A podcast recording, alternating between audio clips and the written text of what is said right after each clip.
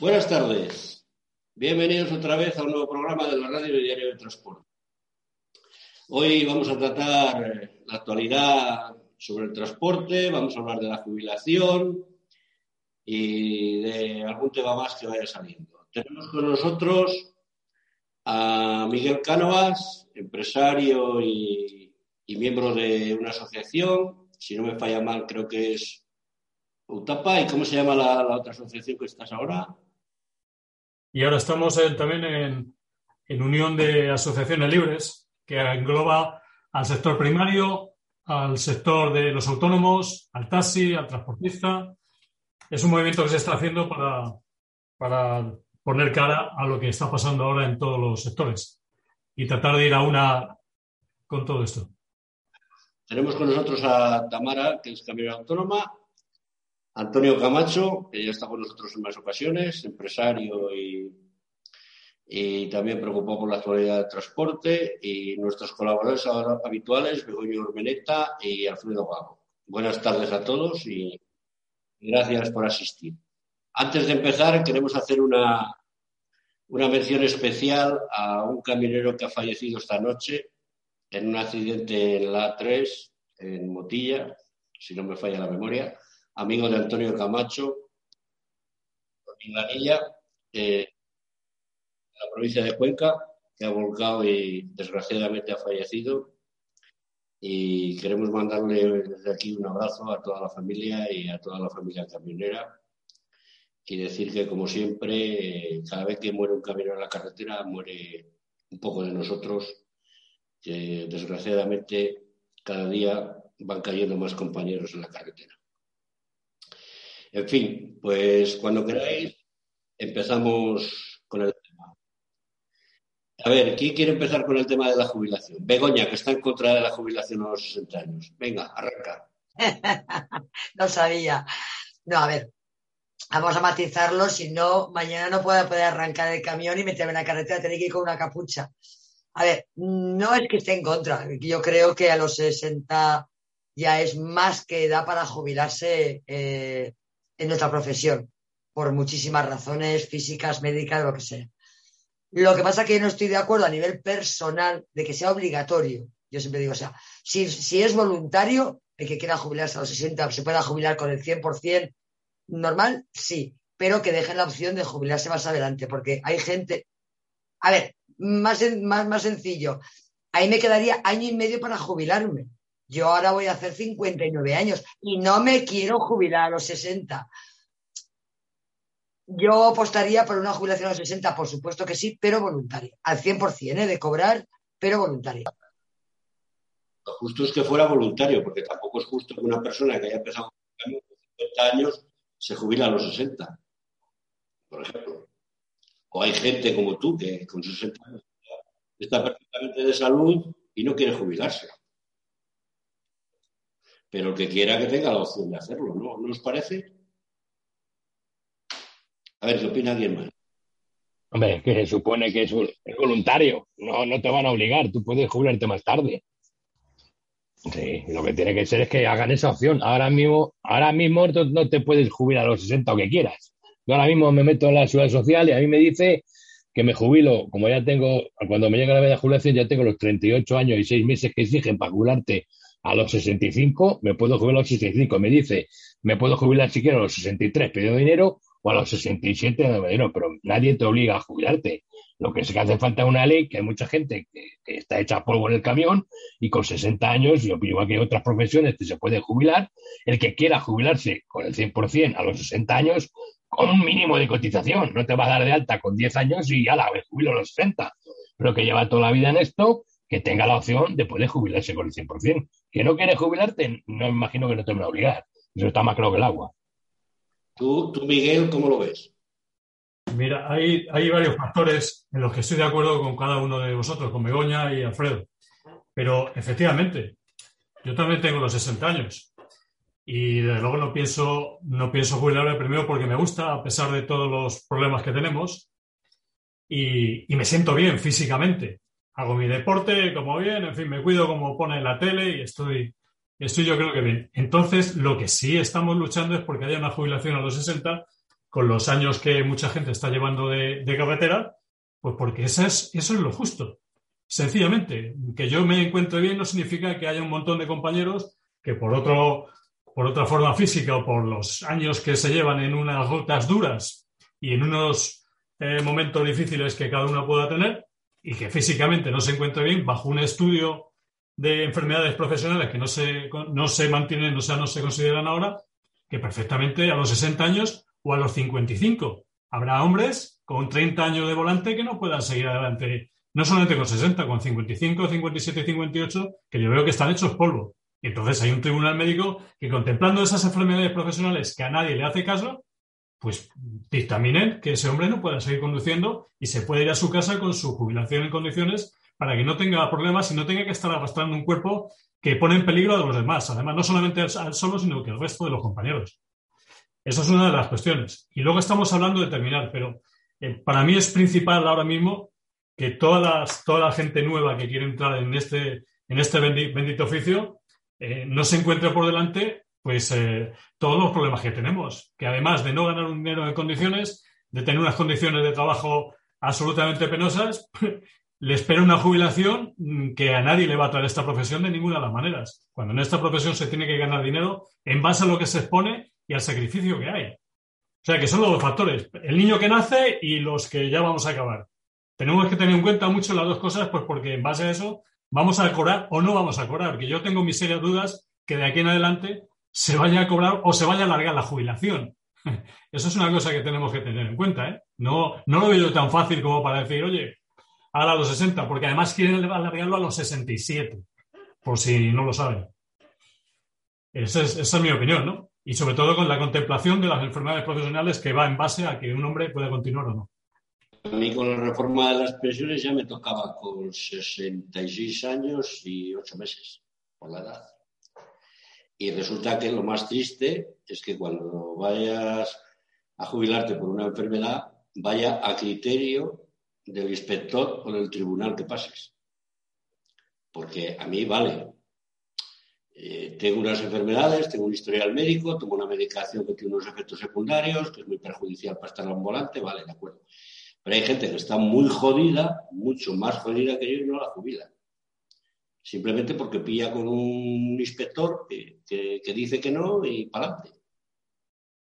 Sí, Julio, sí, es que estamos, estamos precisamente en esas, que al, a la arbitrariedad de un inspector considere que, por ejemplo, pues una columna eh, vertebral pues no tenga esa presión después de 40 años, que no se puede mover el, hombre y que tiene que llevar unas fajas y tiene que llevar un correaje que yo he visto que me parece lamentable que un hombre tenga que estar conduciendo así. Claro, si no hay una ley que especifique que bajo un examen médico ese señor con una presión en las vértebras, por ponerte un ejemplo, o una diabetes o una serie de cosas que sabes que no puede llevar un camión, pues ahí no hay inspector, ahí no hay una arbitrariedad de ese inspector. Se tiene que, de alguna forma, eh, acoger a, esa enfermedad profesional que está catalogada en, ese, en esa ley, ¿no?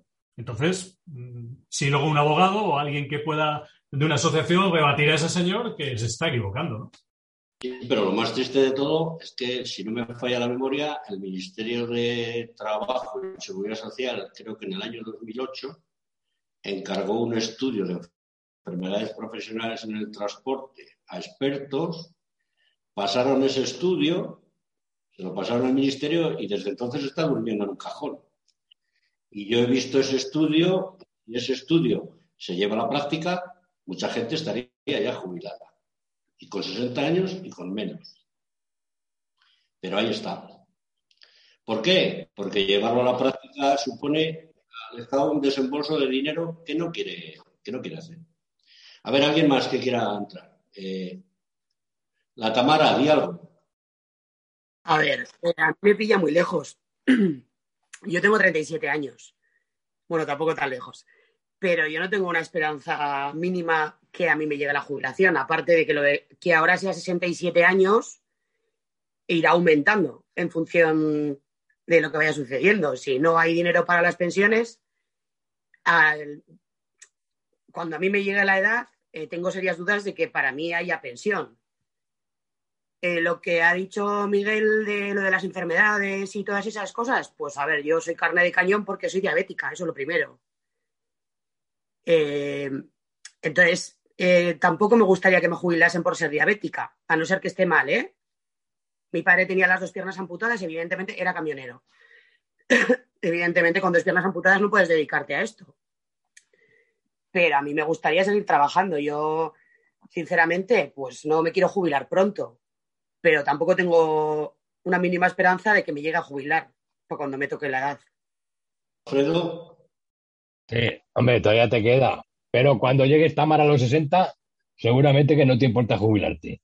Aparte que, bueno, ahí parece que la gente está ahora, que lo he repetido antes, que no a los 67. Bueno, a los 67 es el que no llegue cotizado, ya te digo, cuando llega a la edad de jubilación a los 65, si tienes tus 38 años y 6 meses cotizados, te jubilas hoy día a los 65. Aunque haya puesto 66, el año que viene todo el año ponga 67.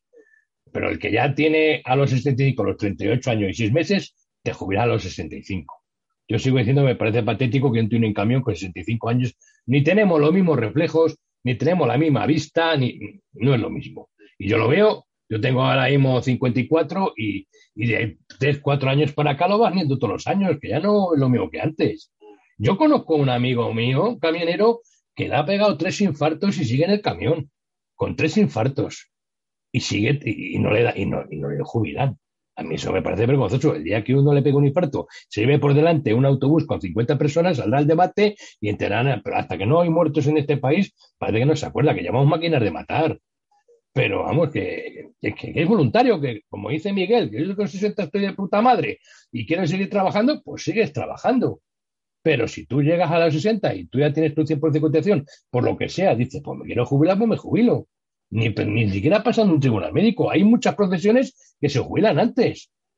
Y yo pienso que la nuestra no es de las profesiones más fáciles que hay hoy en día. Pues tú catedrático, bueno, pues te clase hasta los 80, pero montan un camión y según pasan los años, se va pesando a todos. Vamos, esa es mi opinión, por lo menos. A ver, Antonio, Antonio. Sí, buenas tardes. Vamos, yo opino, lo, yo opino lo mismo que Alfredo. No es una profesión donde puedas decir que te queda al margen de, del trabajo que puedas estar. El trabajo lo llevas en sí nada más que conduciendo. En, en otra profesión tienes lo que tienes. Tienes un estudio, una mesa, un despacho, cualquier otra cosa. Pero aquí tienes que tener reflejos, aquí tienes que tener maniobras, aquí tienes que tener más circulación que cada día más existe y la peligrosidad va en aumento. Eso yo lo tengo bastante claro. Vamos, eh, la gente que estamos, digamos, en el camión o que vive del camión, dependiendo de dónde esté, si está arriba o está abajo, pues tiene unas circunstancias distintas. Y la jubilación, yo creo que con 60 y algo de años, 62, 63 años, eh, hay falta de reflejos muchísimo. Yo tengo un conductor que se me jubila el día 5 de abril y el hombre está pegado, le pega bien al, camión, le sigue, pero bueno, le falta decisión, le faltan muchas cosas que ahora necesitamos mucho, incluso con el teléfono, date cuenta, si nada más decirle al hombre, oye, que tienes que irte a tal sitio, porque se conoce España completa, porque no sale el extranjero, pero eh, tú le das ahora una dirección con un móvil de, los nuevos y el señor, pues, ¿qué pasa? Pues se, se, se pone hecho un manojo es decir, que el hombre no, desarrolla, digamos, todo lo que tiene que desarrollar porque los inconvenientes que tenemos ahora son mucho más, más digamos, eh, no sé cómo te decirlo, eh, más electrónicos. Así, los camiones van más electrónicos, el móvil, la, ya te mandan las cargas por, por el WhatsApp, en fin. Creo que, que todo va complicando la vida y además creciendo en, edad. Es decir, que es que es un mundo la persona que tiene ahora 65 años o 60, pues es un mundo con, lo que se le ha venido encima de electrónica. No, pero es que tú ves gente por ahí, tú ves gente por ahí que tú lo ves mismo. Yo hace 5 o 6 años, yo ando, sube al camión, escalas para arriba, para abajo, te pegas un salto de la caja para abajo y ahora los cojones. Ahora dijo, me bajo por la escalera, que pego un salto, me, me rompo porque es que ya no, cuando no es una alusación, cuando no me duelen no sé qué, cuando no riñones que te tiras 12 horas al volante, cuando no. Y eso se nota, y de año a año va acumulando la vista, también se va notando, todo se nota, que yo no estoy diciendo que le quiera, pero, pero por lo menos esa opción, si nadie está obligando a nadie que te jubiles.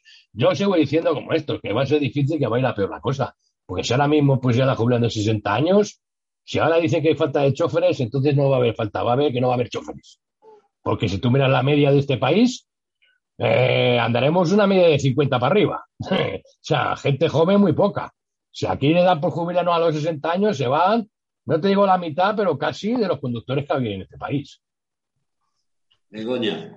No, yo quería, eh, es, una idea mía. O sea, eh, en base a lo que estáis diciendo, que, es así, que si pedimos la jubilación a los 60 años es porque a través de toda una vida de encima de un camión el, deterioro físico y mental es muy fuerte comparado con otros sectores, yo ahí eh, pediría o a ver la manera de hacer, de poner un tiempo mínimo en el camión.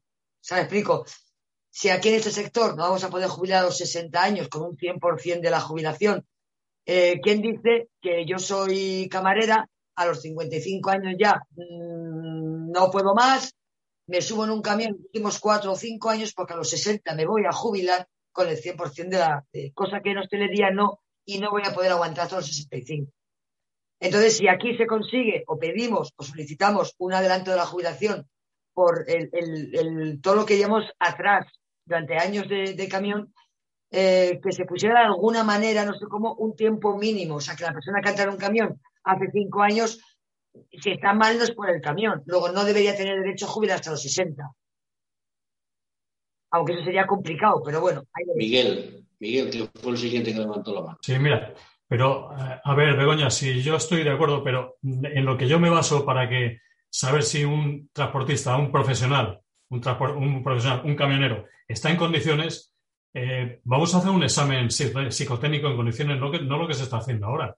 Por seguridad de todos nosotros y porque si hay un, hay un veredicto que es contrario a que ese hombre siga, siga andando esta camarera o ese camarero que has dicho tú, que después de estar machacado durante toda la vida se mete cuatro años, pues no, no puede ser. Usted vamos a hacer un examen médico a ver cómo está de reflejos y cómo está en condiciones para coger un camión en las condiciones que se están trabajando ahora. Porque es que si dijéramos que, que esto es para conducir nada más, pero ya sabéis las condiciones de trabajo que tenemos ahora mismo. Cuando no estás descargando, cuando no te agobian eh, en, un estrés imposible de asumir en las esperas de carga y descarga, o sea, ya no solamente el conducir, porque conducir te pones nueve horitas, pum, pum, pum, mala de ser en las autopistas que tenemos y con los camiones que hay. Estamos, en ese aspecto estamos muy avanzados. Pero lo que al camionero le está machacando verdaderamente y, está haciendo una profesión absolutamente denigrante es el trato que nos están dando y las condiciones que estamos en 15 horas de disposición. ¿Cómo que 15 horas de disposición? ¿De qué y de quién?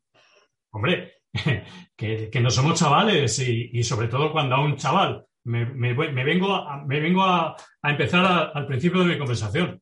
Para que nosotros nos jubilemos a los 60 años tiene que haber un relevo generacional. Si no, es que eh, no, va a ser posible. Entonces hay que hacer atractiva una profesión que, ahora mismo ni para nosotros ni para ellos merece la pena, ni por dinero, ni por condiciones, ni, ni por muy bonito que sea ni el camión ni la carretera. La gente ya no es tonta, ya quiere, ya quiere una vida.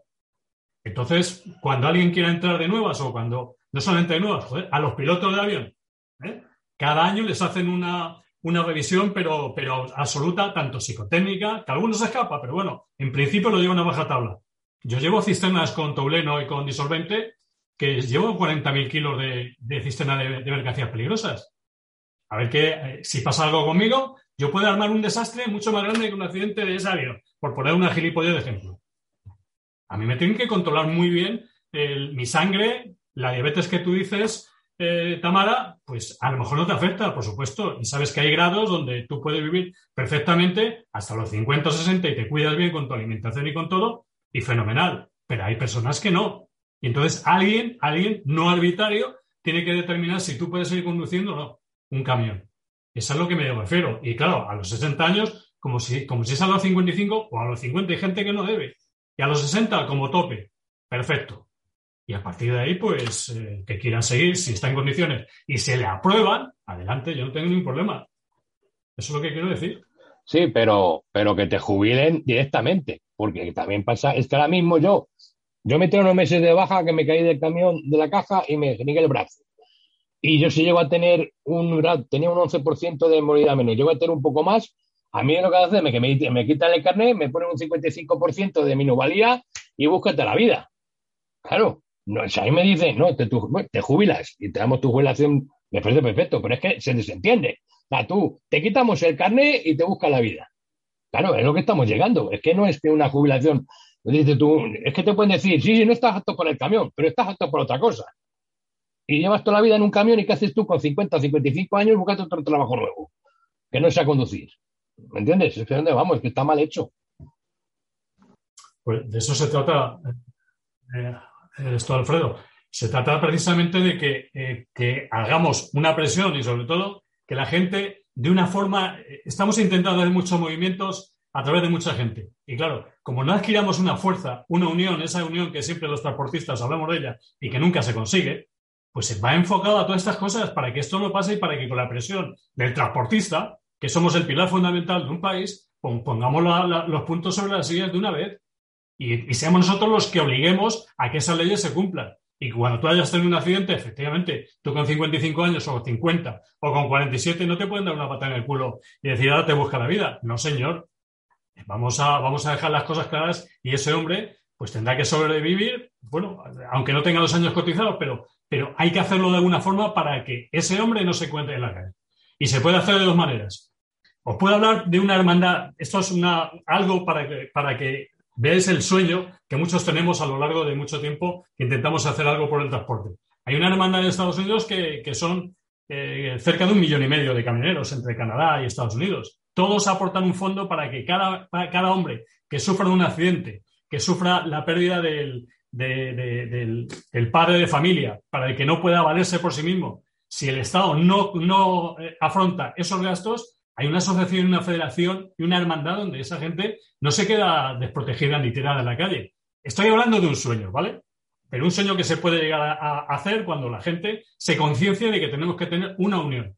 Una unión que pequeñas asociaciones como la mía o otras muchas que estamos en marcha, queremos llegar a, cabo pues, pues un proyecto para que no nos pasen estas cosas y que estemos cuatro señores y cuatro señoras o señoritas aquí hablando de que como nos jubilen, mm, eh, no sabemos si vamos a poder comer. Eso no podemos llegar después de tantos años de sacrificio y de jugárnosla y de, y de dejar al lado la familia y dejar al lado una vida para que luego te encuentres tirado. Pero claro, eso necesitamos no estar cuatro aquí. Necesitamos estar cuatro mil o cinco mil y gente que sepa a dónde queremos ir. Va, por ahí. Nosotros aquí podemos solucionar lo que queramos. Pero la gente se tiene que mentalizar, los nuevos, que hay una organización que les va a proteger. Y a los mayores, exactamente igual. Ya está en nuestras manos. ¿eh? Ya, Miguel, pero estás hablando de Estados Unidos y es un país que hace años, hace muchísimos años, siempre ha tenido claro que si el camión se para, el país se para. Aquí no. Aquí estamos en manos de burócratas que piensan que el trabajo de un camionero es como el de un oficinista, de ocho horas, todos los días, las mismas horas, y se va a su casita.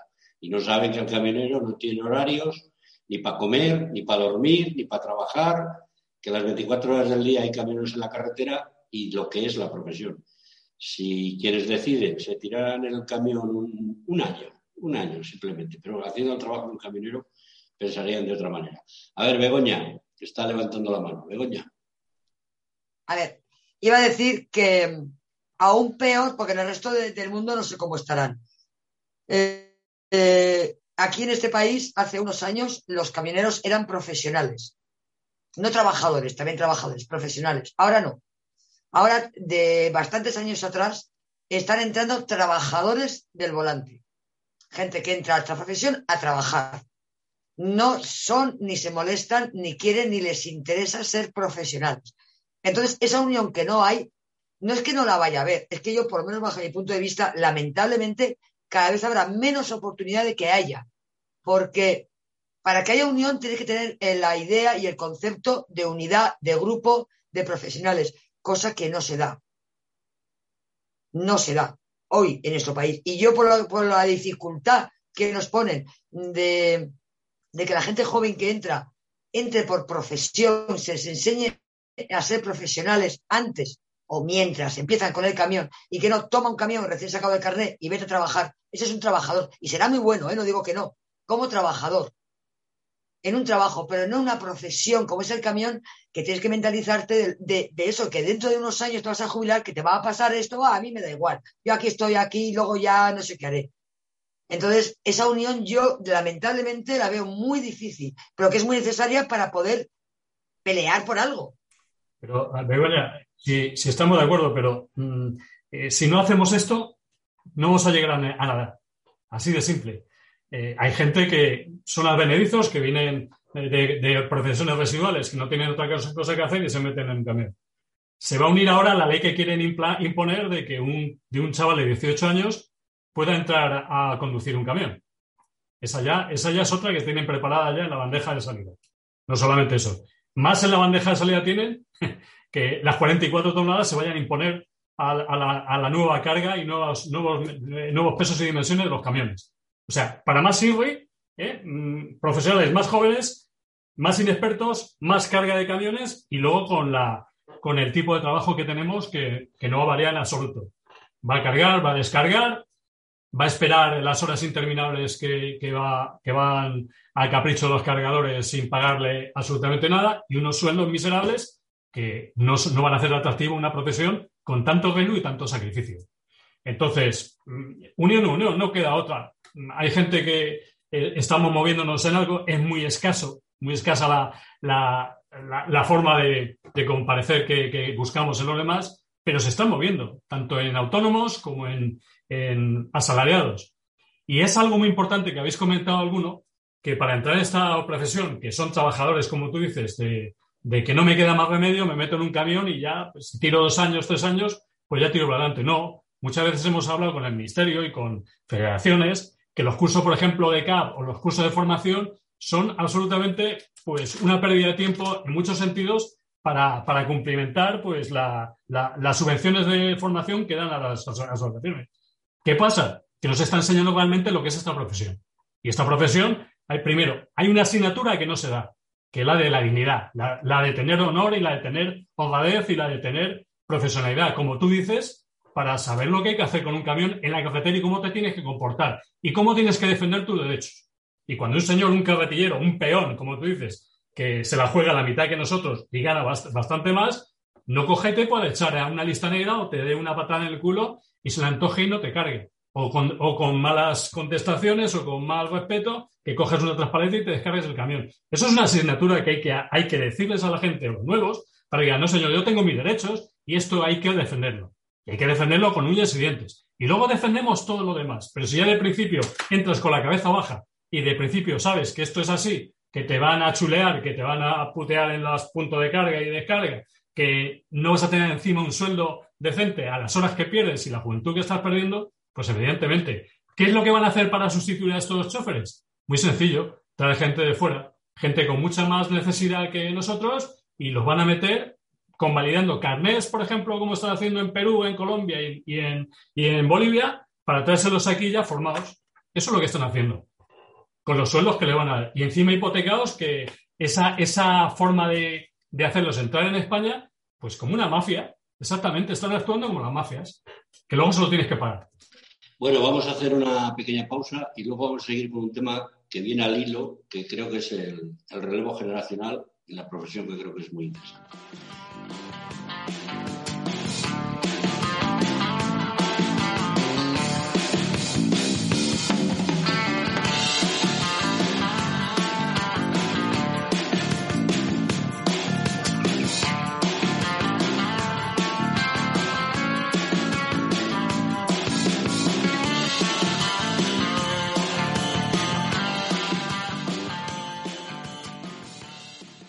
Bueno, pues continuamos con este interesante debate en la radio de transporte.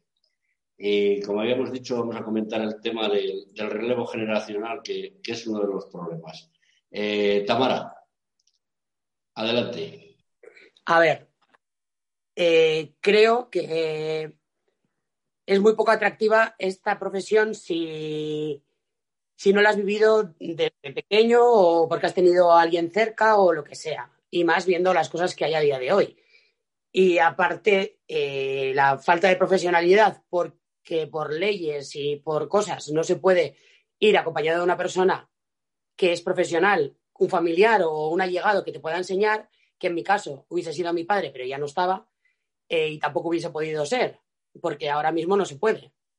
Entonces, creo que esa sería una opción, que nos dejasen la oportunidad de que gente que ya eh, tiene mucha experiencia nos enseñase lo que es eh, esta vida, o sea, no a llevar un camión, sino todo lo que conlleva, cómo comportarte con respecto al resto de compañeros, porque hoy en día, a ver, yo he tenido mucha suerte y tengo unos compañeros maravillosos, pero he tenido eh, a gente cercana que le han hecho la vida imposible y no le han enseñado y todo lo contrario.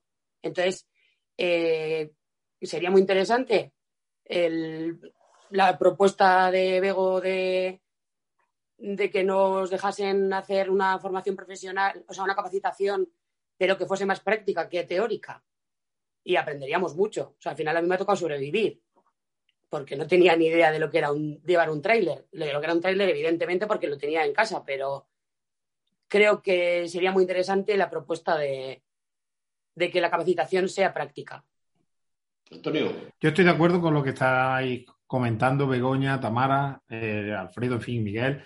Eh, pero vuelvo a insistir, la, juventud que estamos criando ahora o que nos viene detrás eh, está muy, muy arraigada a, la máquina en este sentido o bien a los estudios, cuando luego a lo mejor no lo saca. Entonces, yo, por ejemplo, a mi hijo, el mediano, me lo llevaba conmigo, eh, se venía conmigo desde pequeño, conoce y hace ya multitud de, negocios, digamos, a través de, Internet. Sin embargo, el pequeño no me lo puedo arrastrar y está todos los días con, el ordenador y, con la y con la con el teléfono, ¿no? Eh, voy al, hecho de que ahora con, con 18 años, un chico que no haya visto nunca ni un camión, ni incluso el coche, que ya hay accidentes de coche porque no saben maniobrar con él, no saben llevarlo, no lo tienes que estar corrigiendo, eh, le va a dar unas 40 toneladas, eso es una bomba, es una bomba. Yo estoy con Begoña en que,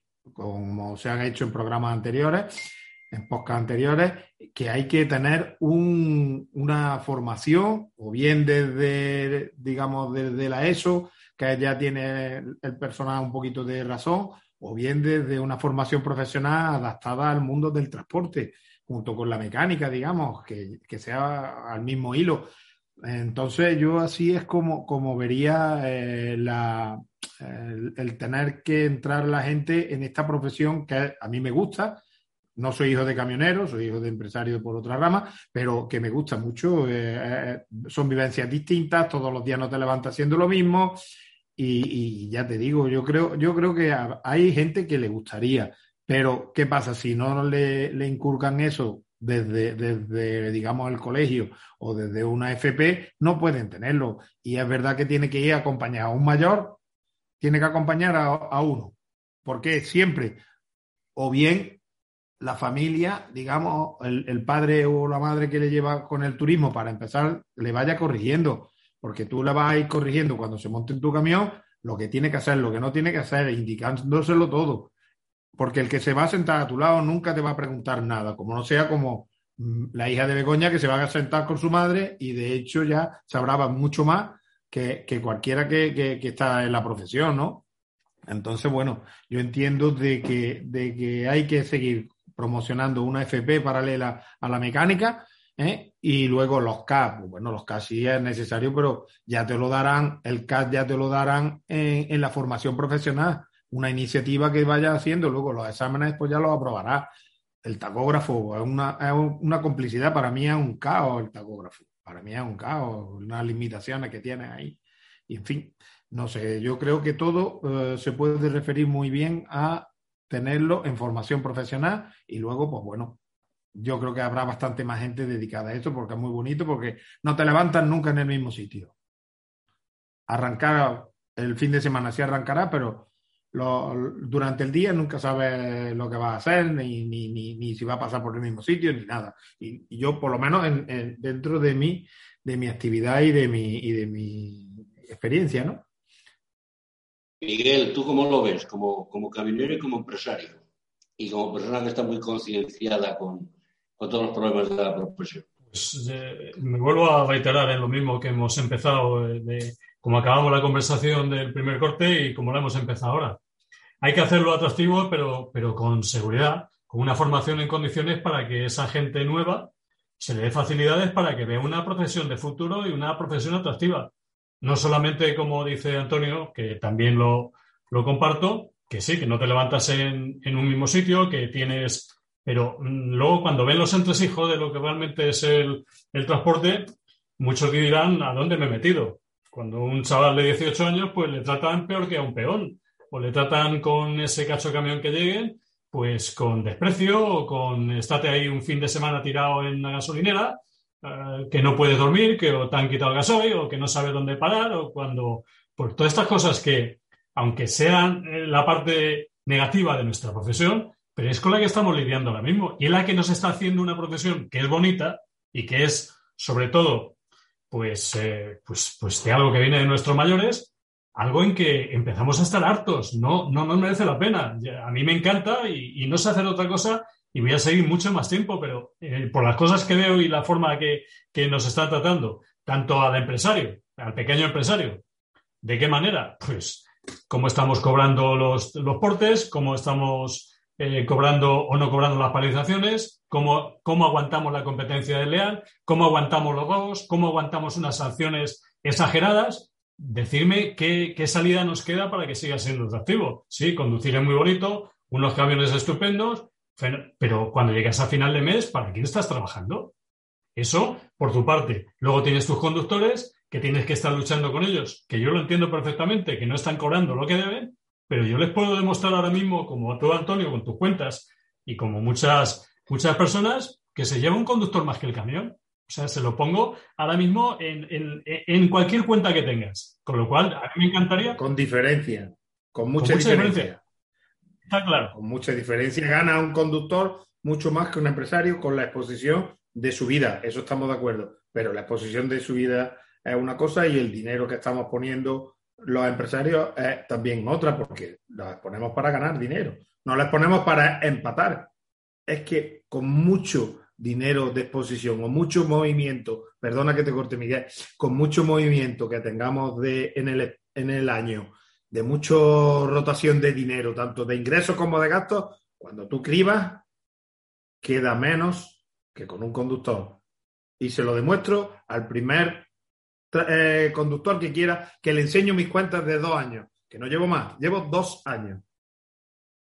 ¿Eh? Y, y, la profesión la conozco anteriormente desde fuera, pero que estaba hablando de cosas negativas. Lo que no sé es cómo puede pagar un agente un renting, un leasing, tanto de cabeza como de remolque. Y luego pagarle a un conductor. Y luego pagar el gasoil, que llevamos en dos meses la subida espléndida de gasoil y nadie estamos poniendo pies en polvorosa. Es que, es que un cúmulo de cosas que yo te tiro los números, como tú dices, Miguel, y hemos caído. Estamos en el caos total. Pues mira, eh, mira, Antonio, yo eh, tengo mi empresa desde el año 92, ¿vale? Anteriormente al 92, mmm, mi padre, como decía Tamara, me llevaba en sus rodillas y, sé lo que es un volante. Te estoy hablando que tengo 60, empieza a quitar años. Vale pues de un tiempo a esta parte, no, de 20 años a esta parte, no de antes de ayer. Está poniéndole, no le está poniendo dinero, lo que pasa es que tiene vocación, una vocación que cualquiera que lo vea desde fuera dirá, vosotros, eh, ¿a qué os dedicáis? ¿Qué tipo de empresarios sois? Pues no, no, no somos empresarios muy inteligentes, desde luego que no. ¿Por qué? Pues porque llevamos a la sangre, no por el hecho de tener más camiones, porque yo ahora mismo tengo camiones parados en la nave, ahí los tengo. No, no, tengo, no tengo ese coraje de darle a un conductor lo que se le está dando ahora mismo tiro con los que tengo ahora mismo, yo que me monto uno de ellos y hasta cuando la cosa ve, porque no hay para más. Pero entonces, mmm, habría que hacer, cuando estamos hablando de formación de los conductores, habría que hacer también una formación para los empresarios, los pequeños empresarios, para que sepamos un poquito lo que un camión es un negocio, no es una forma de sobrevivir. Que, que hay una parte que esa es muy importante y hay mucha gente que coge cinco camiones y esta la cuenta. Tengo cinco camiones me deja mil euros cada camión, son cinco mil euros. Por 11 meses son 50.000. Y eso es la mayor barbaridad que una, un empresario puede llegar a, a, a, a, pensar que eso es un negocio.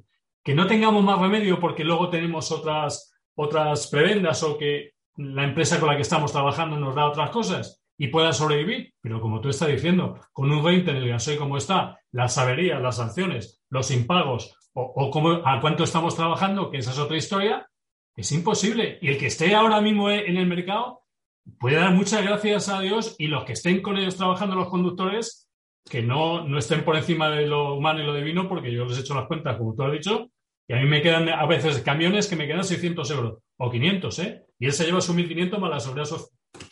Eso es lo que muchos no saben. Sí, sí, sí.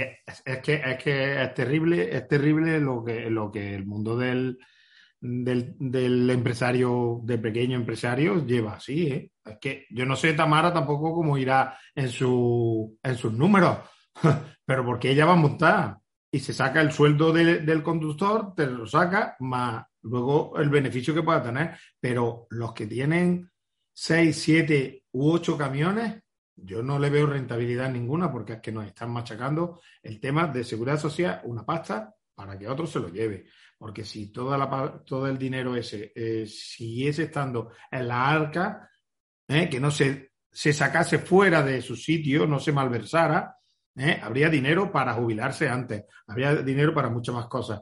Si el, el, impuesto que le pone el gobierno al gasoil lo bajase para el conductor habitual y, y, y, digamos también comerciales que viven del coche o del, y nosotros del camión, ¿eh? teníamos que tener un, un, precio bastante mucho más económico que fuese atractivo para, para el que quiera empezar la profesión.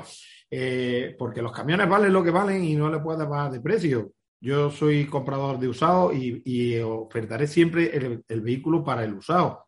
El vehículo usado ahora mismo es el más rentable que hay, por mucho que te estén dando con renting. ¿Por qué? Porque una letra a 800 euros es más barata que 1300. Lo pongan donde lo pongan. Un coche con tres años es mucho más rentable. ¿Qué pasa? Que, que los cúmulos de cosas que estamos teniendo, el cúmulo de cosas que estamos teniendo a nivel de, de, de gasoil, a nivel de todo, como volviendo a lo mismo, es muy grande, es muy grande. Insatisfacciones por, por, descargar en tal sitio, insatisfacciones del conductor, eh, averías, eh, todo, si es que es todo un cúmulo. Y un conductor, yo lo entiendo que él físicamente está mal de la cabeza, también psíquicamente porque va conduciendo tal y cual. Pero lo que es un empresario que lleve sus camiones al día y que no quiera faltar al pago, le duele la barriga todos los meses, todos los meses, porque la exposición de dinero es todo. A ver, Begoña, que llevas un rato levantando la mano. Yo no he sido nunca eh, autónoma y si Dios me da conocimiento de lo que me queda, no seré nunca, nunca he querido ser. Pero he sido chofer de autónomo y he sido chofer de, de empresa grande, de todo, ¿no? A ver, todos problemas que ahora tenéis y muy gordos los empresarios y sobre todo los pequeños empresarios y muy gordos de que se está trabajando a bajo precio, que no se cubren ni los costos en muchas ocasiones, no será consecuencia no de que hayan subido impuestos, o porque para mí, por muchos impuestos que os bajen, de gasoil, de no sé cuánto, de, todo, vais a seguir exactamente igual. Porque lleváis, y no digo vosotros dos, en general, 20 años jugando a la baja. Si yo me entero que mi vecino de al lado, esa empresa de transporte, me tiene 50 viajes semanales de París a Valencia para tal cliente a 1.200 euros, yo voy y digo, no, no, yo te lo hago por 900. Y lo quito. Pero es que el vecino del otro lado, cuando se entera que yo lo hago por 900, va y se ofrece, que son 50 viajes semanales, yo te lo hago por 800. Ya estamos trabajando por debajo de costo. Ya no, ya no es que no sea rentable, es que se pierde dinero. Esta, situación, hace 20 años, yo lo he vivido en el puerto, he vivido haciendo internacional con la lona, como, porque yo era chofer de un autónomo, como unos a otros, tirando a la baja el precio, bajando el precio, no subiendo calidad de trabajo o calidad de servicios, sino bajando precios y bajando y bajando y bajando, han ido quitándose viajes. Hablo de pequeños y hablo de grandes. Ha llegado un momento en que vuestra situación es Mala no, peor. O sea, ya no podéis más. Ya estáis trabajando a unos niveles que yo no sé cómo alguien se atreve hoy día a subirse a un camión propio. Uno, ¿eh? No digo más. Uno. Yo no sé cómo... Yo no, yo no lo hago. Porque los precios hoy día no cubren ni los gastos. Pero mientras no cambiamos la mentalidad de que yo a ti no te voy a quitar el viaje por bajar precio. No, hay un precio mínimo, porque a partir de ahí ya no se gana dinero y de ahí nadie debería cobrar menos. Vamos a quitarnos los viajes por calidad de servicio, por calidad de atención al cliente o por lo que queramos, pero no bajando precios, porque estamos ahora, después de 20 años, como estamos. Que yo, de verdad, yo veo a, compañeras, amigas mías que son autónomas, que son las que más me relaciono últimamente, bueno, yo me también, digo, bueno, es que, a ver, no, quiero ofender, pero es que me da pena. Porque yo gano más que ellos y yo me voy a mi, a mi casa, a mi cama y a dormir. Y mañana será otro día. Y si me hago esa persona, esa compañera, esa amiga mía, Tamara mismo, yo voy sufriendo porque si le pasa algo a Tamara con el camión, una simple avería o cualquier cosa, no puede cubrirlo. No sería cuestión no de pedir que bajen impuestos, porque si te bajan impuestos tú vas a bajar el precio también, sino de conseguir de alguna manera vosotros, los, los, autónomos, pequeñas y grandes flotas, unos precios mínimos que al menos garanticen cubrir gastos y un poco de beneficio. Y luego ya pelearéis más. Pero si jugáis entre vosotros a la baja. A ver, lo que ha dicho Begoña ahora mismo, sí. Que yo no estoy muy bien de la cabeza, eso ya lo sabía desde hace muchos años. Pero pues también lo que ha dicho Miguel y Antonio, que eh, hoy en día la gente que se piensa que nos montamos en el dólar los que llevamos uno, que yo tengo solo uno, o los que tenéis varios camiones, eh, es que, a ver, a veces eh, te pones a pensar un poco fríamente y piensas solo la seguridad social que se lleva esa persona, la nómina, más lo que, no tenga una pequeña avería, un reventón de una rueda, simplemente, y ya te ha jodido todo el, todo el mes, o más de un mes. Una avería, que tengas una avería de 20.000 euros. A mí, ahora mismo, asumir una avería de 20.000 euros me da mucho vértigo. Eh, y lo que ha dicho Begoña, yo creo que debería haber una regularización de precios, un mínimo para que no venga eh, otra persona y diga, lo que tú haces por 500 yo lo hago por 400. Vas a ganar, eh, probablemente algo ganes, pero joder, estamos perdiendo todos. Por lo menos económicamente, que mantengas un nivel decente para seguir animándote a mantener tus camiones Miguel o Antonio, ¿sabes? Pues joder, un mínimo y no que venga cualquiera y diga, no, pues yo te lo hago por menos. Aparte de lo que ha dicho antes Miguel, de los impagos, etc., etc. Que habría muchas cosas que mejorar, pues sí, como que tengamos gasolio bonificado como tienen los agricultores. A mí no me parece normal que con el volumen de litros que gastamos nosotros no tengamos más bonificación por el gasoil. No sé qué opináis los demás autónomos, pero. Una pequeña puntualización para que olvide. Tamara, mira, tiene razón Begoña en un aspecto. Si ahora mismo, y mira que he estado hablando eh, últimamente para tratar de hablar con muchas federaciones y asociaciones de transportistas de toda España por el movimiento este que os he comentado antes. Vale. Y un señor muy importante, una empresa muy importante, muy cerca del CTM, del Consejo de, Transportes español, me decía, dice, es que necesitamos la bonificación del gasoil. Digo, no, no, no, dejar el gasoil como está. Eso es un error, Tamara. Porque lo que ha dicho Begoña es que te bajan el gasoil pero bajan la seguridad social, os bajan las sanciones y bajamos el precio. Matemático. O sea, eso es matemático porque ha pasado. ¿Por qué? Porque he dicho que cuando hagamos una formación para los conductores y una formación para los empresarios, los que están y los que vienen, que sepan hacer las cuentas y que con un camión no se puede ganar un sueldo. Tienes que tener tu sueldo y el margen de beneficio que un negocio te da. Porque como no lo hagas así, como tú bien dices, no 20.000 euros. Aunque tengas una avería de 5 o 6.000 euros, no te haces. No te haces porque vas al día. Está claro. ¿De qué forma yo he solucionado, Begoña, mi, asunto? Pues he cogido la mitad de mis camiones y los he metido en mi nave y los he parado. Así no compito con nadie ni, hago eh, algo que no me gusta hacer. ¿Qué es lo que hago? Intento especializarme, ¿qué es lo que estoy haciendo. Yo hago mercancías peligrosas, residuos peligrosos, todo aquello que es muy complicado de, sacar adelante y que hay gente que la mercancía en general no se mete en mi terreno y entonces puedo sacar la cabeza. Mi caso es ese. Si yo tuviera que trabajar a los precios que hay en, carga general, compitiendo con las, con las, con las eh, páginas de carga, con la web, con Transnet, con las, de, las empresas deslocalizadas que están viviendo aquí en nuestro país, las empresas localizadas de rumanos, de búlgaros y de españoles que tienen matriculados los camiones fuera, que están haciendo cabotaje indiscriminado aquí con una seguridad, una seguridad social que pagan ellos diez veces menos que la que pago yo.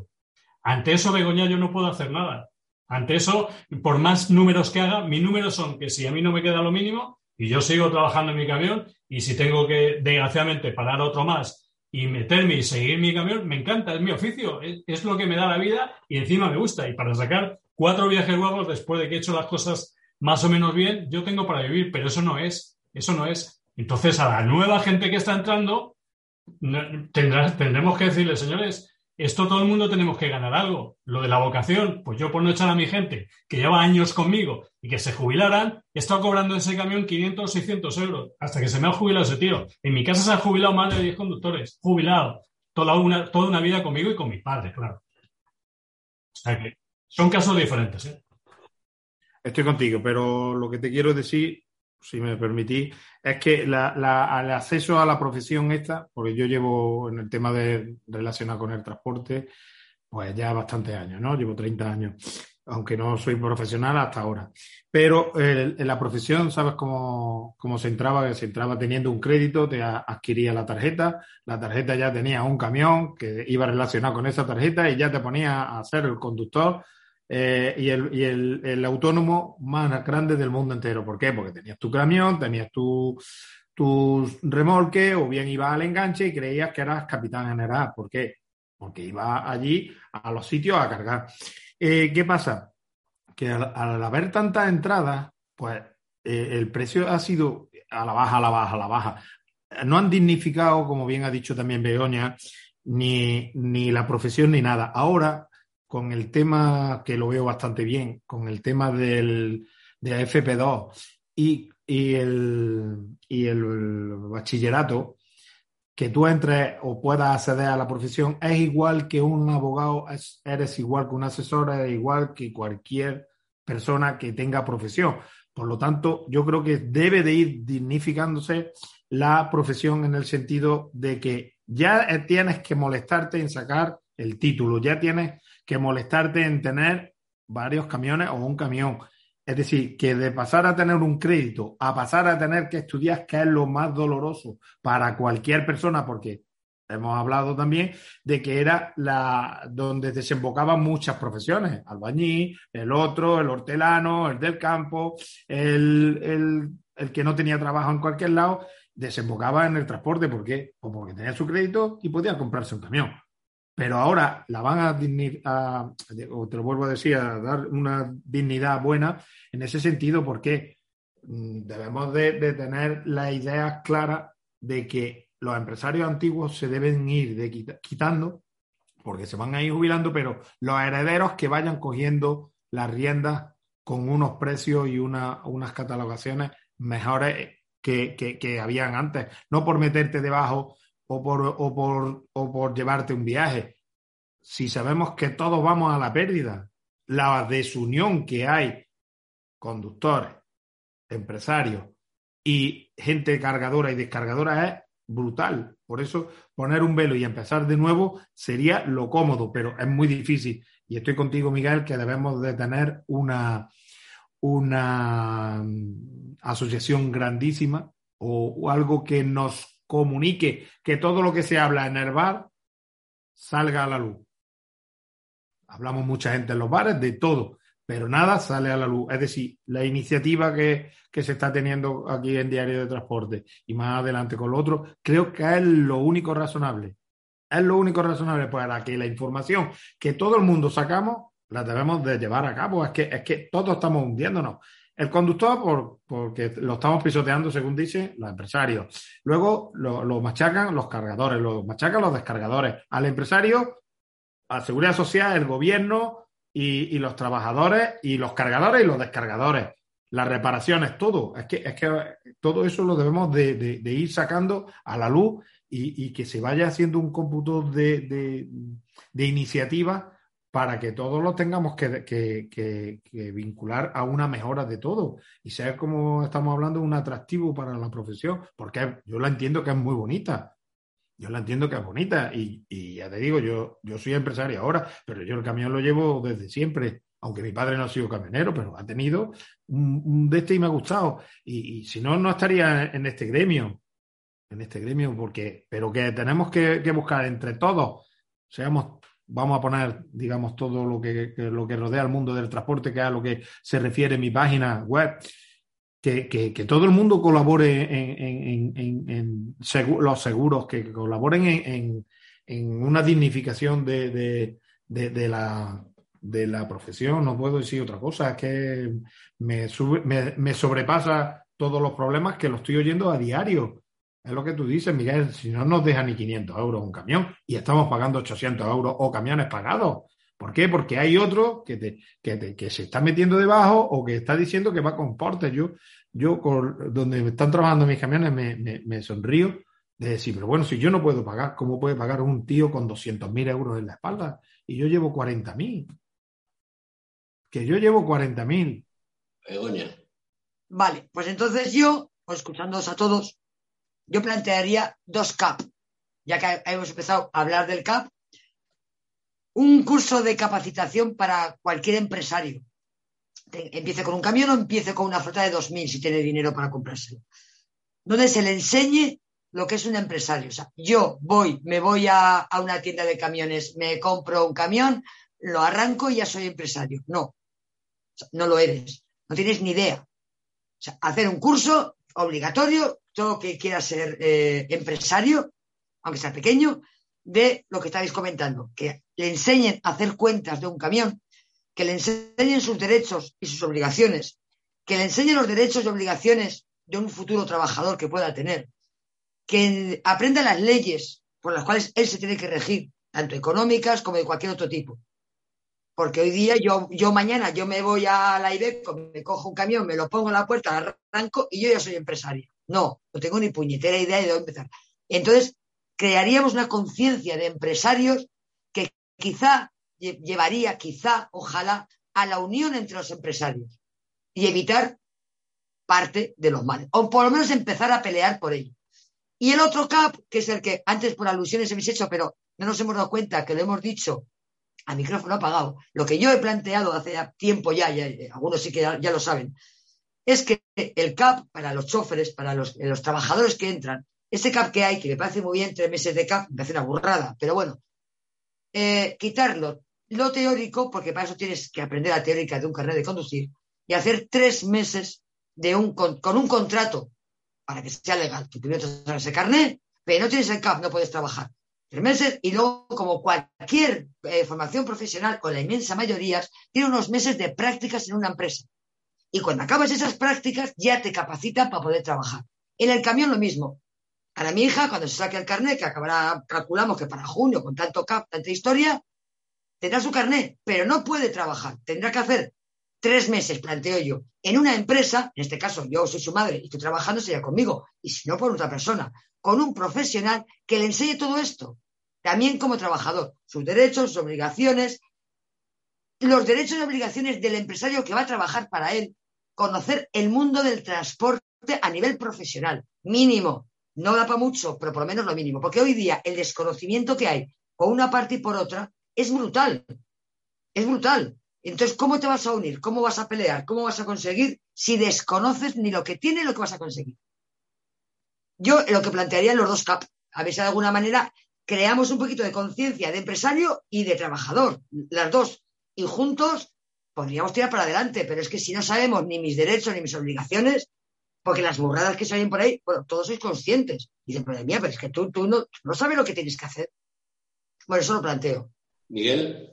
Sí, Sí, hay, si, hemos, si esto lo hemos hablado antes y estoy completamente de acuerdo contigo. Y si no son tres meses, son dos meses. Pero bueno, ¿qué tiempos nos ponemos para que un conductor sea seguro en la carretera y no tenga, no tenga problemas?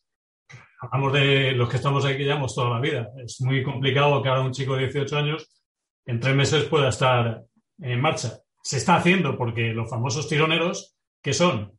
Son tíos que están aprendiendo sobre la marcha, pasa que tienen su carnet y, están aprendiendo que hay muchas circunstancias donde esa, esa, esa conducción a, doble tripulación es muy complicada a veces, en fin, eso ya es otro tema que teníamos que comentar, pero lo que vamos al, lo que vamos al grano de, de del relevo generacional, eh, pues eh, primero que la gente en ese cape que tú que estás diciendo, que es una formación donde la gente sepa sus derechos y, y la capacidad de reunión, de, de, de, tener una asociación donde, donde puedan luchar por sus derechos. Yo en una, en una reunión que hemos tenido con, con un sindicato de transportes, SECOAS, por deciros el nombre, no creo que se enfaden, que son todo de conductores, gente que ha sido autónoma y se ha, se ha metido en conductor, como, como alguno de vosotros, yo se lo decía muy claro, digo, vamos a ver si aquí no hay enemigo de ningún tipo. Vosotros, sin yo mover un dedo, vosotros me exigís a mí o exigís a los empresarios lo que vale vuestro trabajo en sueldo y en condiciones, y yo automáticamente se lo paso a mi cliente. Y le digo, señor, mire, eh, mis conductores se han puesto de acuerdo, no los míos, sino en general, pues una, una, un, un, movimiento, un volumen importante para que no seamos los tontos de, de la película. Entendemos, ¿no? Vosotros cogéis y yo automáticamente, mire, señor, usted me tiene que subir un 25 o un 30% porque mis choferes mañana no arrancan el camión si yo no les pongo en la mesa un contrato en condiciones con sus convenios, sus derechos y su respeto. Y yo encantado de la vida, porque es que vosotros me vais a solucionar la vida. Si yo mover un dedo, porque yo lo voy a coger y ya los cinco, o los cuatro, o los tres. Yo dependo de vosotros. De que os subáis al camión y con la llave arranquéis el coche y tiráis. Si no es así, yo me los como o hago lo que hago. No por esta circunstancia, sino que los meto en una nave y para mejores tiempos ya vendrán. Y no pago una miseria, pues porque ni por dignidad ni por respeto hacia, hacia mi profesión, que soy la que vivo y que es la que me ha dado de vivir, para bien o para mal, más bien para bien, pues soy lo que tengo y no, y estoy, vamos, doy gracias a Dios por ello, ¿no? Pero quiero seguir adelante y quiero seguir adelante que tu hija y chicos que, que merecen, que son grandes chavales y que, y que se comen el mundo, desgraciadamente, aunque Antonio también tiene su parte de razón, de que están un poquito en una nube de algodón donde la vida les va a dar una leche, Mm, cuando tenga 30 años. Y con 30 años una leche o con 40 años no son chavales que puedas empezar a comerte el mundo. El mundo te lo tienes que comer ahora, pero con un poquito de cabeza. Sabemos que con 18 años o con 19 o con 30, porque es que yo los veo con patinetes en la, en la castellana, eh, con 30 añitos, con los skates, en fin, es que en la sociedad tenemos, ¿no? Pero vamos a apostar porque las nuevas generaciones se den cuenta les abramos la, mente un poquito de que esto no es una broma, que lo que hay por delante eh, está muy complicado, que nosotros teníamos muchas opciones. Yo cuando empecé hace mucho tiempo, pues tenías eh, clientes para coger, para buscarte la vida, había de todo. Ahora está muy limitado. Ahora la gente como no espabile, estamos hablando de 3.000 empresas todos los años que se van, se van a, la ruina, se van a la quiebra. Y 3.000 empresas con sus conductores, que luego se buscarán la vida no sé cómo. Y la, y la que viene, en este año están hablando de un 46% de, de, empresas pequeñas que se van a ir eh, fuera del mercado pues porque no van a aguantar ni la situación, ni los precios y sobre todo los impagos, que eso es algo que, que la gente no le da importancia. Hay una ley, una ley, que son 30 días, que no se cumple nunca. Y hay, otra ley que si yo no pago el gasoil, que no está escrita en ningún sitio a los 15 o 20 días legal, coge mi corta y se acabó la historia. Y hay otra ley de la seguridad social que si no pago los seguros sociales, pues eh, no puedo trabajar ni dar el certificado de, estar al corriente de pagos con la empresa que tengo. Esto hablamos de un mes, ¿eh? En un mes es el plazo que me dan. Y yo tengo que asumir, financiar a la gente a 120 días, 90 días, si te pagan, porque si no te pagan, pues sí, tiene las juntas arbitrales, tiene la ley, la, la, ley está de, de, acción directa, pero eso es todo agua de bajas. O sea, aquí no hay respeto por los impagos. En este país antes tú devolvías un cheque y la Guardia Civil o la policía iba a tu casa a ver qué es lo que pasaba. Ahora no, ahora los operadores de transporte, o sea, más bien los especuladores, los que se nutren con nuestro esfuerzo, tanto vuestro como el mío. Porque esa es otra historia que nos has comentado, Begoña, sí. Vamos a la baja, pero a la baja en manos de quien estamos a veces, sí, de cargadores, de empresas de transportistas que ganan más con vender viajes que con lo que hacen suyos, y que estamos en, manos de una mafia asquerosa que, que, nos maneja gracias a lo que estamos intentando hacer, que la gente sí o sí se tiene que unir. Primero porque para que, para que hagamos rentable un camión, una empresa de transportes, tenemos que jugar con las mismas cartas. ¿Y cuáles son las mismas cartas? Joder, los costes, los costes, señores, si nos unimos 10, 20, 50, 100 transportistas, los precios de los camiones no son los mismos que a uno. Tienes una avería, tienes un problema y, tienes, y te dejan tirado porque eres uno, no puedes competir con un gran taller o un gran concesionario y te comes la avería y te comes el camión y vas afuera. Pero tú tienes una organización seria donde haya, donde haya un cartelito delante del, del, camión que te identifique con esa asociación y te tienen que respetar, porque tienes detrás un equipo jurídico, un equipo que te va a defender y un fondo, un fondo, que esto no es gratis, porque la gente cuando hablas de fondo, ah, que ya queréis vivir de esto. Sí, efectivamente, hay muchos golfos que han echado abajo la, las grandes uniones que se han podido hacer porque se lo han llevado. Entonces se pueden hacer de muchas maneras. Unas eh, a tipo público y otras a puerta cerrada cada vez que alguien se lleve un dinero que no es suyo. Eso, pero eso sería un poquito más largo de, tener un debate aquí para, para qué sería una buena organización para que resultara atractivo al decir, señores, una cuota todos los meses, tanto conductor en la parte que os corresponde como pequeño empresario, y con un código de conducta para que los dos respeten cada uno la parte que le corresponde. Y el que no, eso se tiene que ver con una organización o un tribunal de, esa, de esa asociación. ¿no? A lo mejor estoy hablando con palabras grandilocuentes, pero es que esa es mi idea y la de muchos transportistas que, que tenemos la misma. Lo que pasa que hacemos una convocatoria. ¿Cuántos vienen? Pues señores, si lo hemos tenido en la mano, que hace que el día 24 se han reunido sector primario, pescadores, autónomos, taxistas, eh, de todo tipo de, sectores. ¿Y qué es lo que ha pasado? El transporte se ha quedado lo último. Eh, eh, era inexistente. Y hablo con federaciones de, Extremadura, de Cantabria, los peleones de, de, Asturias, los peleones del País Vasco. No hay peleones, señores. Hay gente que ha descolgado los brazos y esto es así, pues no es así. Y los puertos, he hablado con gente de los puertos. ¿Qué cojones esperan? Perdón la, expresión, que ya, ya, me tocaba, Julio. ¿Qué esperan los puertos? O sea, os tienen hace cuatro días, cuatro horas parados porque a los estibadores le da la gana, ¿eh? y estáis cuatro días ahí durmiendo en las cabinas y tirados como pegos, y cuando levanta la valla, maricón el último. O sea, vais a meter a ver quién carga el primero. No, señor. Cuando levanta la valla os quedáis ahí otros diez días y que los contenedores esperen en los barcos. Y entonces ahí tenéis pues, poner los precios. Pero estamos hablando de cuatro días, cinco días. Si habéis estado tres días tirados como perros, coño, ¿cómo es posible que cuando levante la valla mm, y, estéis luchando y os cerréis en, la entrada para ver quién pasa antes? Con esa mentalidad, efectivamente, no podemos ir a ningún sitio. Estamos ante unas generaciones donde tienen que pasar varias y, solamente, ¿no? Y, no, y no estoy un poco de acuerdo contigo en el, en el sentido este, Antonio, de la nueva generación que lleguen aquí. Yo he visto empresarios de éxito, ¿eh? por ejemplo, mm, no quiero dar muchos nombres, pero de, empresa de Zaragoza, que desgraciadamente ha muerto por COVID hace poco tiempo, un, empresario de éxito, donde era proclive a que las 44 toneladas se, se podían echar en los camiones y es proclive a llevar los megacamiones para que llevamos dos camiones, pagamos el chofer el, mismo sueldo, le sacrificamos el doble y eso es una maniobra de éxito. No, señor, eso no es una maniobra. Esto es una maniobra que hacéis para ganar dinero en base a machacar al conductor y en base a machacar los precios porque llevo dos en uno. Porque dijeras, oye, en esos dos camiones me llevo los dos portes, no lo hacen así. Son, tan sumamente ignorantes. Y hablado de los empresarios estos que los ves y yo he tenido la, la fortuna y la desgracia de, estar en reuniones con ellos y me daba vergüenza ajena decir, ¿y cómo tenéis esa fortuna? ¿Cómo podéis tener 100 camiones? ¿Cómo lo habéis conseguido? No, no, no entra en mi cabeza de empresario al hilo y de, empresario antiguo. Porque son, son operaciones que tienen hechas de anterior. ¿eh? Todo el que vaya de chaqueta ahora es porque el capital lo hizo anteriormente. Bien, si esto es. A ver, mira, hay empresarios ahora que, han llevado toda la vida. Hablamos de Cesario Martín Sáenz, hablamos de carreras, hablamos de SSE, hablamos de gente que tenía una forma de entender el transporte diferente a como los nuevos empresarios de éxito tienen. ¿eh? Y los nuevos empresarios de eso cogen a cuatro economistas, a cuatro abogados y al, al que se le ponga tonto le echan los perros.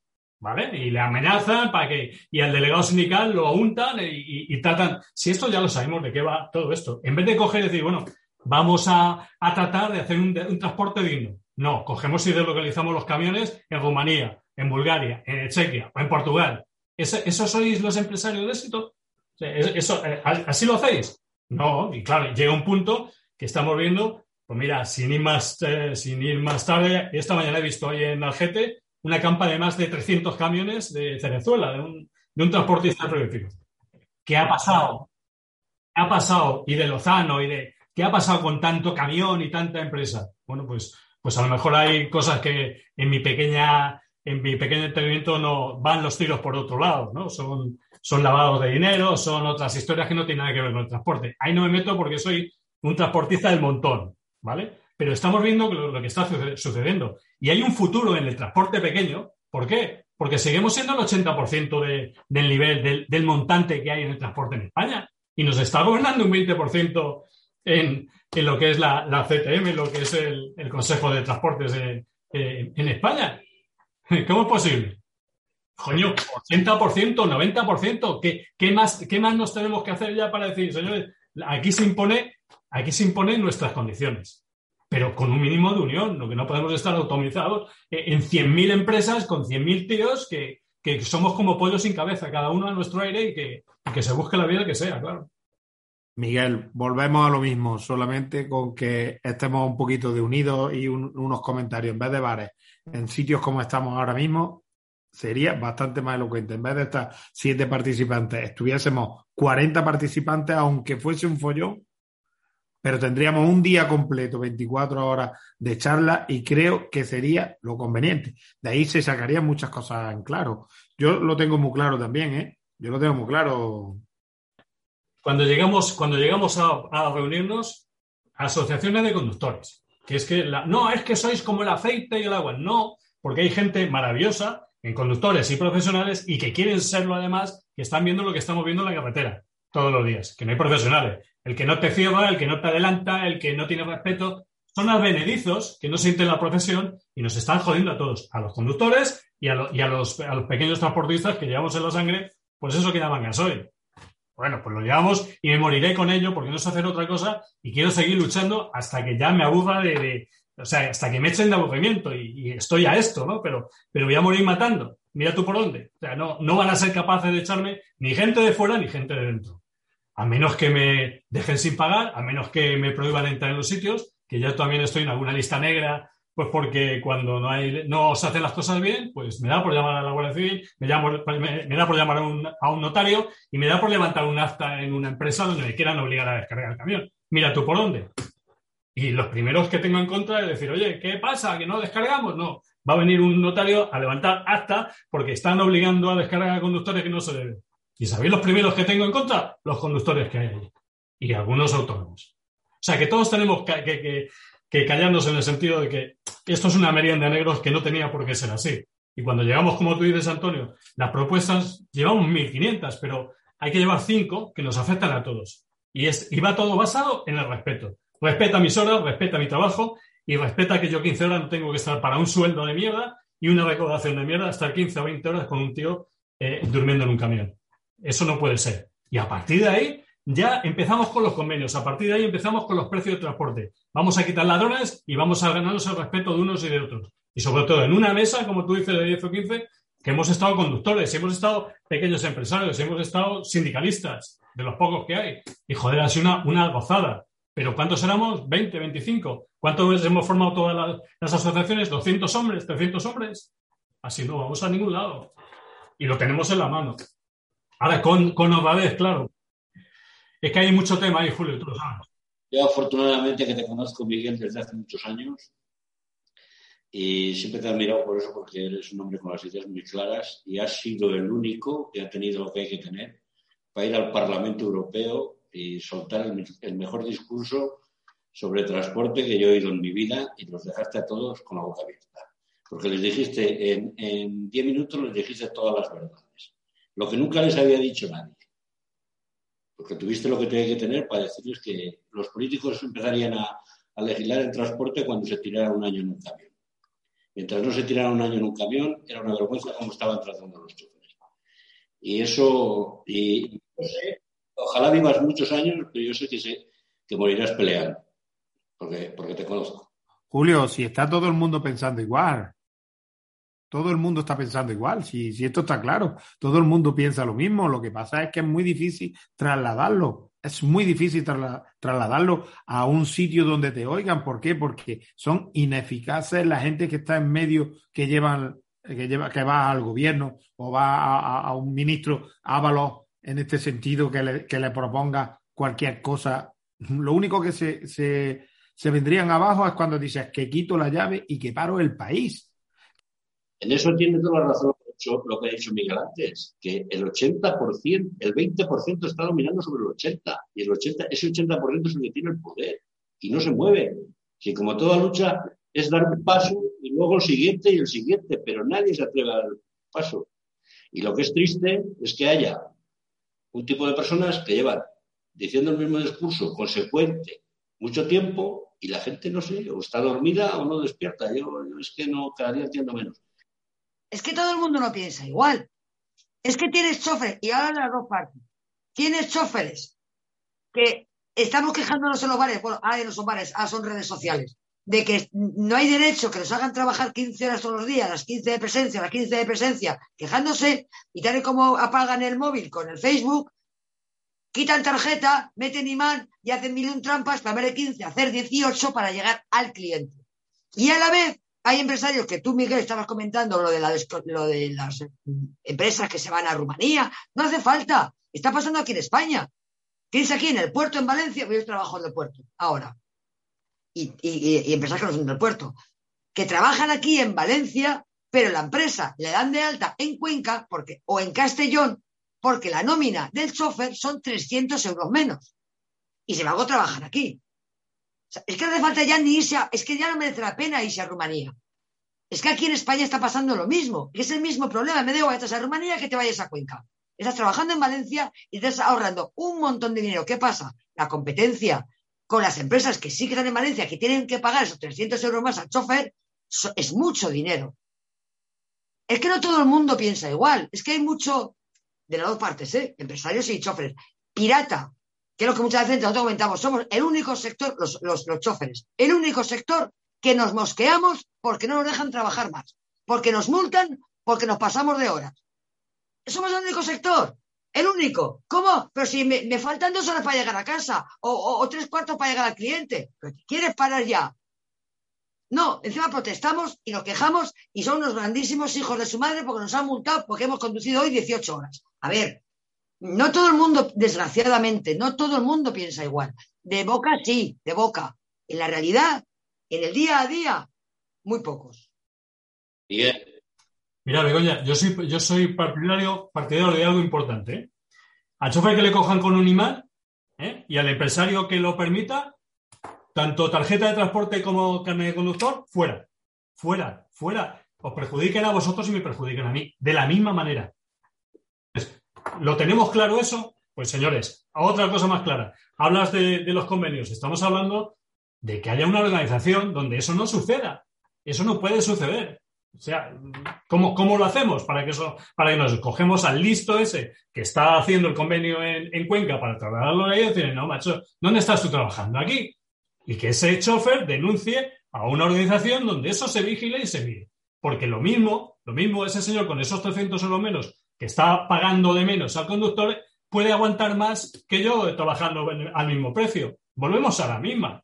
¿A quién le beneficia eso? A mí no, ni a la, ni a la empresa que está trabajando en, Valencia tampoco. A ese listo tampoco, porque al final esos 300 euros no le van a valer tampoco de nada, porque Estamos entonces en, en, que hay una descentralización en 54 provincias, así es que hay un convenio por provincia y eso es imposible de llevarlo a cabo nada. Igual que 17 autonomías. Es que esto está tan descentralizado todo que, no podemos, que, que, no, que, que no llegamos a, un son.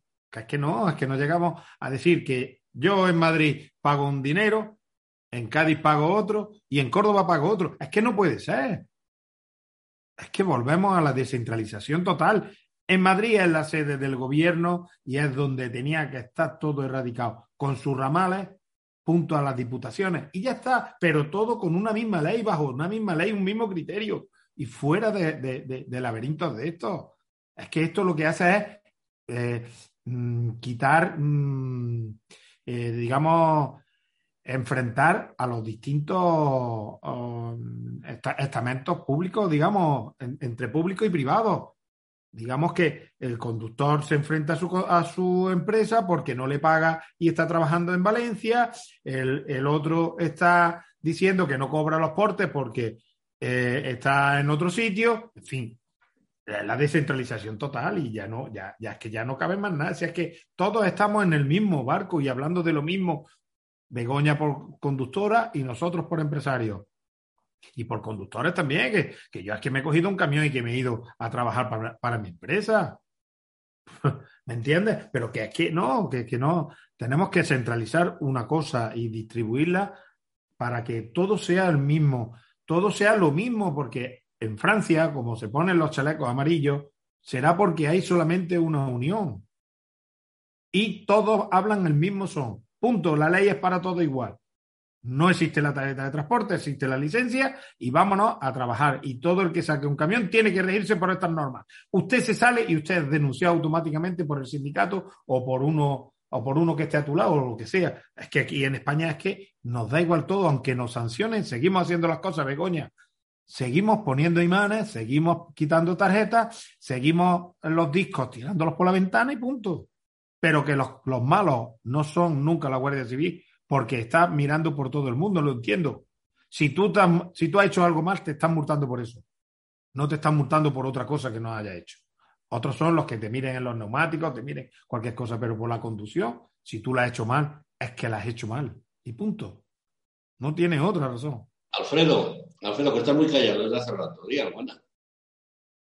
Yo es que ya sabes, ya me conoces, Julio, yo soy muy, muy negativo. Yo pienso que en este país de unión de conductores no va a haber porque llevamos toda la puta vida, poniendo la palabra, y, cuando y, vemos exactamente ahora que cuando ha habido una huelga muy grande, al final quien ha ganado, los de siempre, los grandes. Y los pequeños, a mierda. Entonces, ahí la base la ha dado Miguel. Miguel, que el, problema es que está esto, el 80%, antes trabajaba en una empresa y, y facturabas directamente esa empresa. Eso se ha olvidado ya. Ahora trabajamos bajo plataformas trabajas para una, para la otra, son las que cogen los viajes, las que se quedan con todo, con todo el negocio del transporte y son medios intermediarios. Y tienen el, el, el 80, el 90, el 100% de todas las cargas de España. Y así es imposible. Y tienen la llave y tienen la, agarrado por bueno, a todo el mundo. Y ese es el problema que hay. Las empresas que se van fuera, por lo mismo. Y entonces es muy difícil. Y el pequeño, o solo veo una manera, que es como dicen, que ese 80% se una, y yo lo veo imposible, pues lo ha hecho Miguel, ha ido a exigir sus derechos y lo primero que se tiran al cuello son los de al lado. Tú sabes que como antes no se descargaba, ¿y qué pasaba? No, no, no, no pues te tienes que esperar a que te descargue. Ah, no, no, pues yo tengo prisa. Pues déjame la traspaleta que me descargo yo. Y así empezamos.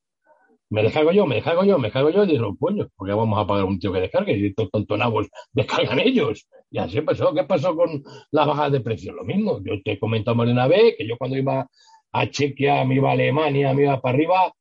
Esto hace 15, 20 años. Me acuerdo que me, miraban los franceses en el barco, los alemanes. Te decía como español. ¿Por qué? Porque les jodimos todo el negocio. los primeros que entramos en la Unión Europea arrasando premios fuimos los españoles. Los que venían por venir de vuelta por perder dinero, pues te lo bajo a mitad de precio. Y ahora echamos la culpa a los rumanos, a los búlgaros, bueno, a los portugueses, pero si fuimos nosotros los que empezamos a putear y a bajar precios, los retornos y precios regalados, y, al final, venga, porque me pagues el gasoil me sobra. O sea, si la piedra la hemos hecho nosotros, la culpa la tenemos nosotros y nosotros somos los que tenemos que salir. Y conociendo cómo somos de bar y de mucho bla, bla, bla, pero luego todos callados y con putas. Y esto, muy difícil solución. ¿Seré muy negativo? De momento, en 30 años que llevo en esto, no me ha quitado nadie la razón. No, y de, y de unión, de unión de, conductores, tú y yo, Alfredo, podemos dar una conferencia.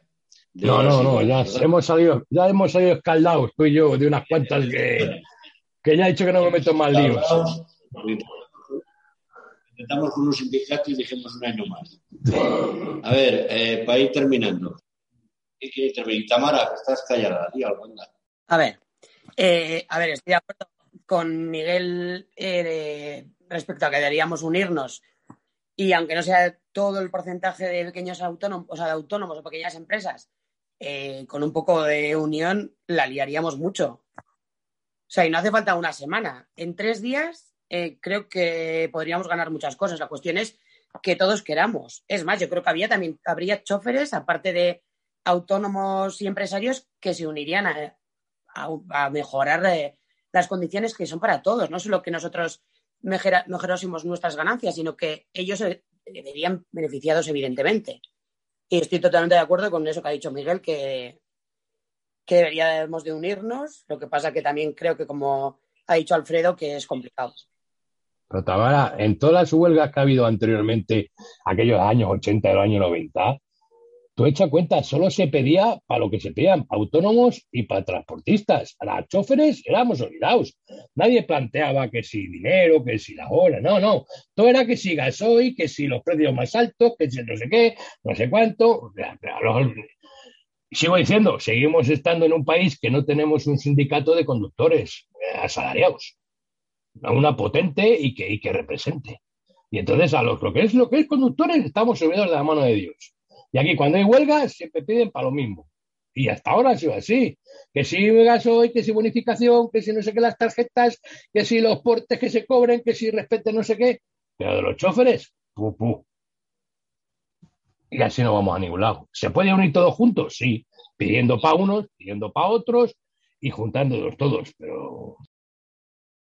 Alfredo, entiendo que un sindicato, como tú hablas de trabajadores, es fenomenal. Yo lo veo correcto. Pero todo lo que estás diciendo de que se pida, el empresario no lo pide para él. El empresario lo pide para poder pagarle también al trabajador dignamente. Bueno, es decir, eso nosotros es tu, no pedimos esa, para... esa, es tu opinión. Pero la mía no es. Opinión.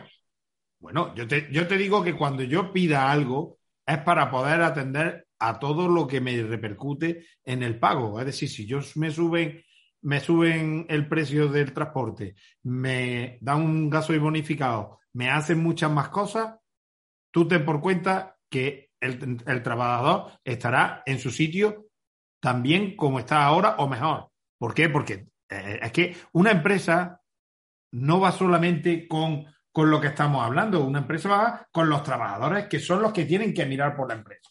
Es que estamos también tomando unas veces eh, el, que el empresario es el que está. No, es que hay muchos conductores. Eh, eso lo dejamos. Que Begoña lo ha comentado. Eh, eso lo dejamos también. Del claro, camión, y, que hay que y, mirarlo. Y, y, los empresarios que pagan 1.200 euros les tienen una semana fuera o dos semanas fuera. Claro, pues pueden pagar. Eso, claro. eso, eso, es que, esos, son, pero esos son los que... Es que esos son muchos no, los que hay, no, mayoría. En este país la mayoría no paga bien y se quejan todos los quejes de que no hay choferes porque no pagáis. Si se pagara bien, ya verás cómo había choferes. Pero no se paga bien. Que luego no podéis pagarlo porque los precios no son acordes, de acuerdo. Pero también tenéis que hacer algo por eso. Y no son los primeros pues, en coger bueno. cargas cuando no tenéis que cogerlas.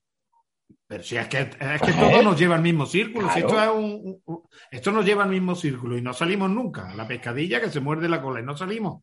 ¿Pero por qué? Por desunión, por descentralización, por todo. Pon lo un que convenio, lleva... pon un convenio nacional y verás cómo se acaban los problemas. Nada de que Ya, 300 pues. menos en Murcia, 200. No, no, pon un convenio nacional, haces una media. ¿Qué pasa? Que gana más, protestará, que gana menos y, y no se arreglará. Sí, se arreglará, claro que se arreglará algo. Sí, el tema es que también la seguridad social te absorbe. Es que tú date cuenta que nosotros, yo por ejemplo, estoy pagando 400 euros nada más el, el día uno de, del mes, 400 euros de, de, seguridad social para poder tener una empresa.